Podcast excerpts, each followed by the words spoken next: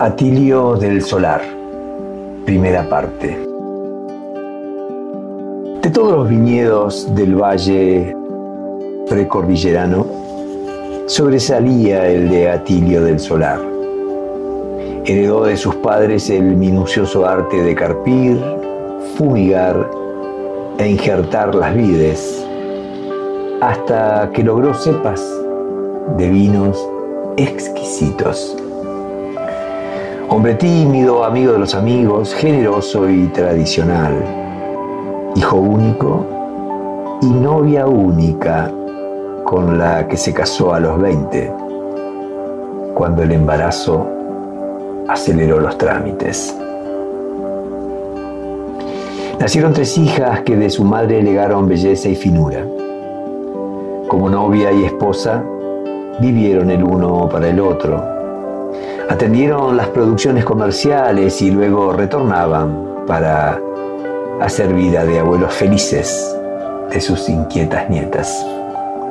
Dormían tomados de la mano y cuando por la delgadez llamativa de ella consultaron al médico, la noticia del diagnóstico los dejó sin dormir una noche, con sollozos. El tumor por la irradiación era inoperable. El pronóstico auguraba corta vida. Las manos se sellaron y prometieron elevar la frente ante el fatal destino. Poco tiempo duró la agonía. Consciente y con entereza, ella se despidió de cada hija y cada nieta. La templanza de Atilio fue bastión y soporte de muchas adversidades, pero dormir sin su esposa le provocó un gran desvalimiento. La encontraba en cada espacio de la casa y de la chacra. El dolor se mitigaba cuando sus manos acariciaban y cortaban uvas. Al retornar, le brotaba una doliente quemazón en el pecho que ni las hijas ni las nietas calmaban. El whisky comenzó a regar las tardes y también las noches. Dormía pocas horas, su mal estado se hizo visible y las hijas se preocuparon. Poco podían hacer. Algo de Atilio también se fue con su única novia. Le nacieron miedos desconocidos, quizás escondido tras una vida ordenada, con costumbres hábitos y rutinas familiares sin innovaciones, pero siempre creyente de la felicidad. Hasta miedo a estar solo experimentaba, especialmente por las noches en que como un niño dejaba la luz de la habitación encendida. Fue una noche de sueño ausente y aún con temores, que igual se lanzó a recorrer calles sin rumbo sorprendió descubrir una ciudad extraña, desconocida, vio la soledad del policía en su ronda, ancianos que dormían en zaguanes, barredores municipales y muchos perros callejeros que buscaban alimentos. Se detuvo curioso al ver una pareja de enamorados enlazados en besos. La caminata lo acercó al lugar donde algunas mujeres esperan a hombres insatisfechos para que paguen por el placer efímero. Por supuesto que allí recibió sonrisas y saludos insinuantes, bellos cuerpos que exponían con rompaje liviano. Solo saludó a quien de una manera educada lo hizo. Ella vestía diferente, de blusa escotada, pero sobria, sin maquillaje, ojos claros, que le impactaron y le hizo recordar la mirada de su esposa. De improviso, una leve estocada recorrió la zona baja de su pelvis. Zona adormecida que se despertó ante este impulso vital ausente desde antes de la muerte de su esposa. Tal vez, tal vez por esta íntima señal del cuerpo es que se detuvo. Ella ofreció cigarrillos que no aceptó, pero al escuchar en voz amable la pregunta, ¿qué hace usted caminando? Le brotó espontánea una respuesta explicativa y dubitativa a la vez. Hace tiempo que en mi vida nada es igual, le dijo. Podría decir que desde que enviudé, hace ocho meses, pero sospecho que algo más ocurre. Es un vacío que no me deja en paz. Ni alcohol ni trabajo pueden retirarlo. Por falta de sueño es que salí a caminar. A propósito, le dijo, ¿me podría decir qué tan lejos estoy de la casa de T. Richmond para orientarme? Ella sonrió y apagando el cigarrillo en el suelo mientras lo invitaba a caminar en la dirección que Atilio marchaba, exclamó, Richmond, desde niña no voy a esa confitería y explicó, puedo decirle que se ha desviado bastante. Está a más de media hora en auto, ¿eh? Atilio miró su reloj, que marcaba las dos de la mañana. Qué extraño, se dijo. Y yo que solo pretendía airearme un poco, ¿quién me ve? Conversando con y le solicitó su nombre. Soy Sabina, Sabina de origen. Sin preguntar el de él, agregó, sepa disculparme por el comentario, pero también padecí ese vacío por muchos años, cuando mis padres fallecieron. Fue en un accidente. Yo rodé sin un solo rasguño y ellos murieron. Sin familia directo, mi mundo se derrumbó. Dejé de ver a mis amigas o ellas se cansaron de mis silencios. Abandoné el último año universitario y sobreviví con los ahorros de mis padres. Cada día era negro. No es que tenía miedo, sencillamente no supe vivir. Tal vez tampoco hoy lo sepa, pero al menos algunos brillos me acompañan. Atilio siguió atento a cada palabra quizás surgido por sus propias necesidades, le preguntó, ¿cuáles son sus brillos que le acompañan? Ah, merece un café humeante hablar de eso, le respondió, y alzando la vista le señaló el punto y banca, café y bar, donde los habituales jugadores del casino dejan allí sus últimas monedas. Esperó que su reciente compañera de diálogo regresara del baño Volvió sin peluca ella, sin aros y con otra blusa. El cambio no pasó desapercibido y la miró con una mezcla de sorpresa y esplendor, admiración y embelezamiento, que tampoco para ella pasó desapercibido.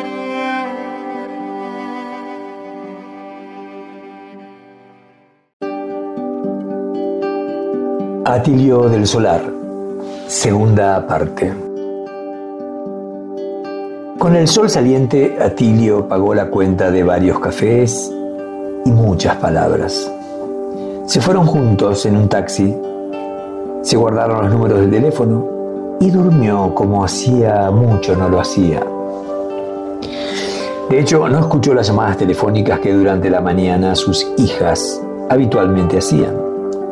Sueño plácido y profundo que al despertar continuó se preparó un desayuno abundante que despertó intriga en la histórica ama de llave, la que miraba de reojo, pero preguntas no hicieron falta. Él le pidió que comprara algunos postres y dulces tan frecuentes en otros tiempos. No solo estaba sonriente, sino que encendió el equipo de música y en toda la casa reverberó el brillante coro de Aida y su marcha triunfal.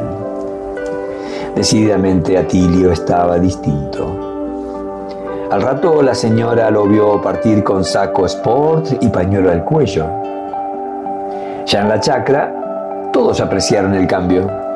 Escuchó los últimos eh, detalles laborales, conversaron sobre temas de manera animoso.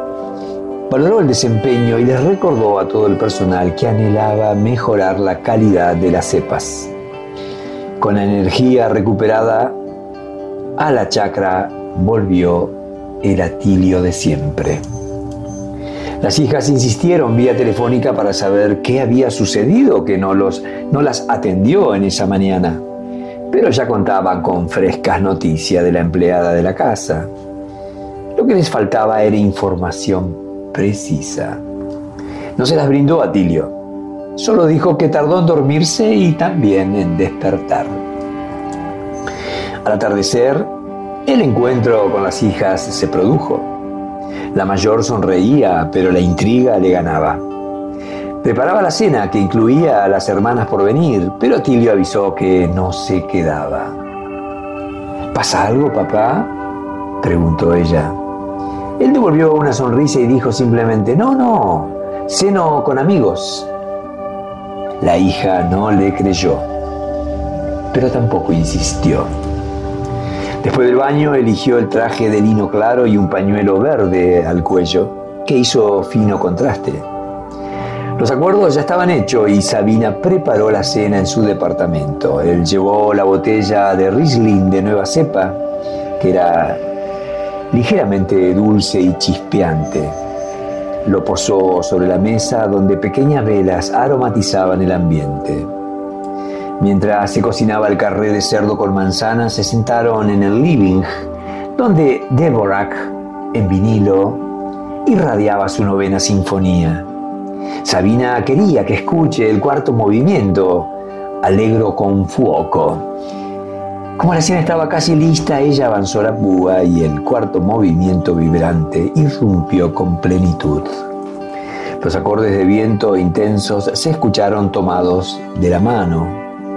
Fueron momentos fascinantes que concluyeron con compases que parecían sublimes ritmos cardíacos. Luego el silencio y con timidez se miraron. Él se inclinó para besar agradecido su mejilla, pero ella no corrió la cara. Fue un beso suave, tímido. Tardaron en llegar a la mesa porque continuaron las caricias. Ella pinceló el surco de los pliegos cerca de los ojos y él posó la palma sobre la mejilla sonrosada y tibia arribando lentamente al estilizado mentón. Su piel era seda. La de Atilio, en cambio, tenía la rugosidad de los años, tejida de inocencia.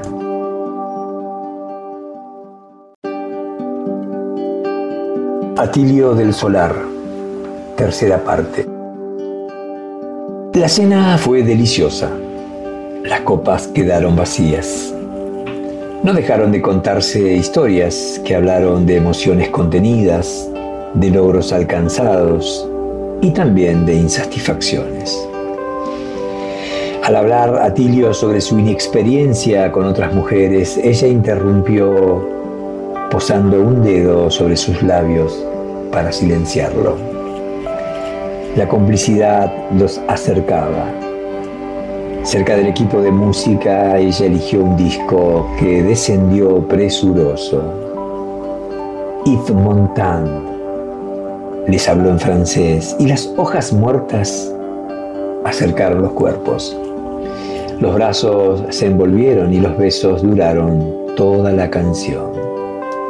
Ella sintió un arrebato que él acompañó y descendieron acompasados al living donde el pañuelo de cuello verde perdió equilibrio y la camisa se desabotonó con urgencia, lo mismo que la blusa, que cayó sobre los tacos altos, destronados. Se entregaron con pasión encendida y descubrieron cada tramo de piel oculta, con manos ávidas de hallar mayor intimidad. La música de suspiros entrecortados se transformaron luego en jadeos ascendentes. Todo fue vértigo y descubrimiento, movimientos y detenciones, besos y palabras entrecortadas, ascensos y descensos pausados y también violentos, cimas y llanuras sedientas de calor, humedad y lluvia que regó el éxtasis olvidado en Atilio y también en Sabina.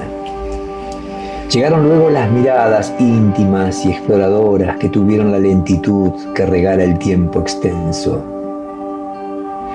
Bucearon en sus, honduras y encontraron allí carencias acumuladas, insatisfacciones y dolores que solo necesitan consuelo y comprensión, más que palabras, o silencios que unen.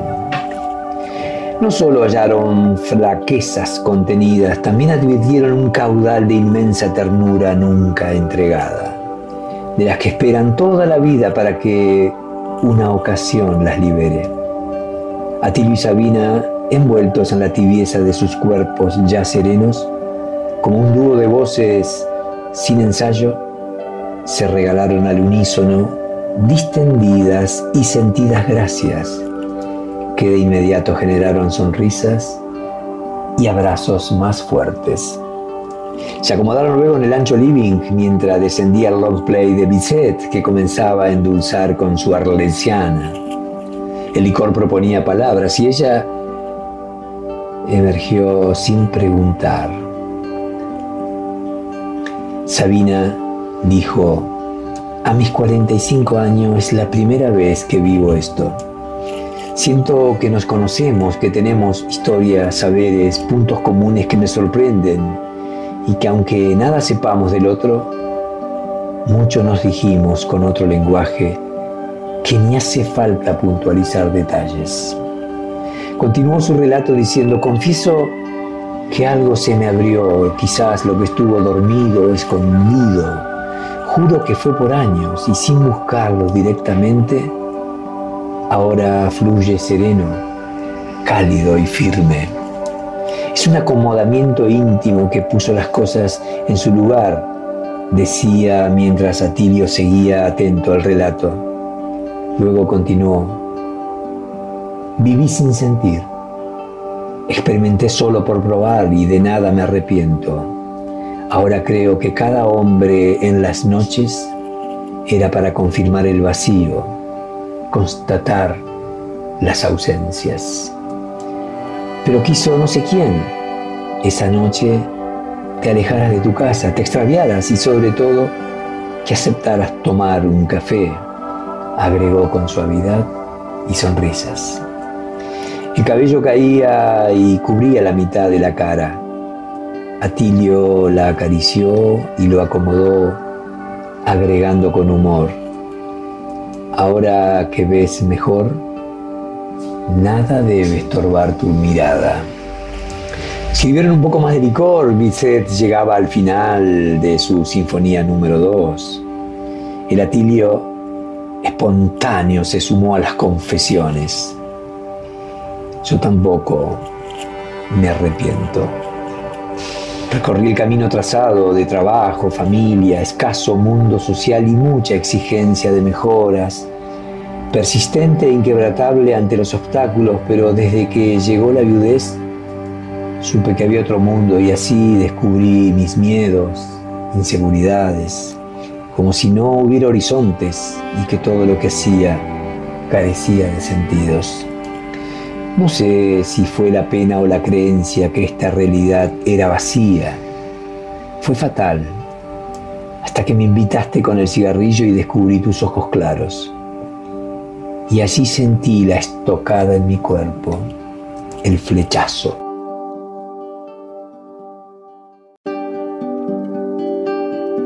Atilio del Solar. Final. Las hijas de Atilio no aceptaban la vida de su padre. Pese al visible cambio de ánimos, sospechaban que la alegría era fruto de amores interesados. La histórica bondad y generosidad de Atilio tenía antecedentes críticos. Préstamos que nunca fueron devueltos, exceso en la ayuda a su personal, soluciones incobrables a problemas económicos de amigos, el dinero les preocupaba a las bellas hijas. Sutiles preguntaban, pero el padre siempre callaba. Hasta que las noticias llegaron. Los pueblos guardan secretos y salen a la luz de manera impensada. Atilio fue visto en las repetidas veces que visitaba a Sabina. Alguien contó lo que sabía. La fama de esa mujer era conocida Vista de noche y con hombres diferentes, su condición de mujer de hábitos livianos llevaba la firma del barrio. Como cada día, llegaron más noticias y con ellas las preocupaciones. Las hermanas debían tomar decisiones. Hasta los yernos se sumaron. Atilio vio venir este malestar cuando organizaron la cena familiar sin nietas, pero no desistió y llegó puntual. Las hijas no anduvieron con vueltas. Antes de iniciar la cena en el amplio living, le pidieron explicaciones sobre el asunto. Atilio rió espontáneo, se acordó de su sumisión juvenil ante el imprevisto embarazo, sus preocupaciones por el qué dirán del pueblo. El clima de expectación era elevado y el silencio lo hizo más visible. Las miró a cada una y dijo con palabras calma, es cierto, estoy enamorado. Hace poco tiempo conocí la mujer que despertó estos sentimientos y descubrí que me hace feliz. La hija mayor se recostó abatida, la del medio se tapó la cara y la más chica, con ligera altivez, tomó las palabras y dijo, sabrás de ella su vida extraña, su historia, costumbres. No parece una mujer digna de nuestra familia. Atilio sonrió de nuevo y agregó, volví a encontrar emociones perdidas recuperé ese caminar alivianado, con ideas que fluyen y entusiasmos que estaban ausentes. Claro que sé la historia de Sabina, pero mucho más sé lo que me produce, lo que nos damos y recibimos. Jamás levanté mi dedo acusador, ni siquiera quienes no cumplieron sus palabras conmigo. Equivocarnos, equivocamos todos, pero también todos mejoramos. Es mi vida, hija, la única que tengo. No me perderé de vivir lo que siento. Y si es el patrimonio lo que les preocupa, sepan que todo está escrito. Lo pensamos con tu madre antes de la muerte. También hablamos de esta posibilidad de otra mujer y lo negué con tosudez. Pero ella sonriente me avisó aquel día que no sería así. Y la verdad es que no se equivocó. Me siento un hombre de 40. ¿Cuál es el problema? Preguntó mirando a la cara de cada hija. La del medio se quitó la mano de la cara y le gritó, es una prostituta, ese es el problema.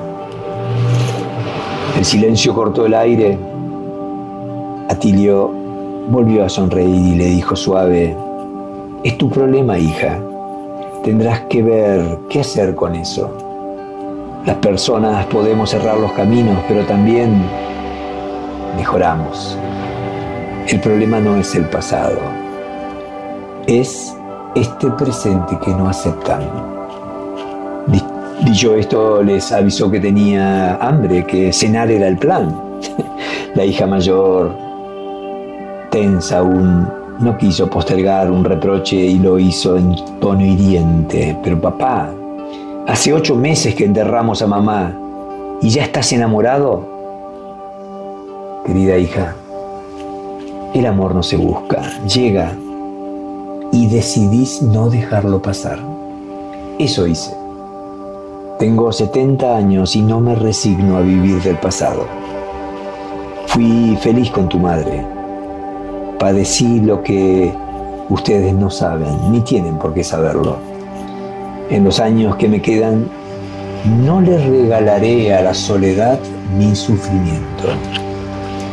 Mientras este vínculo subsista, iré por la vida y ustedes también son parte de mi vida.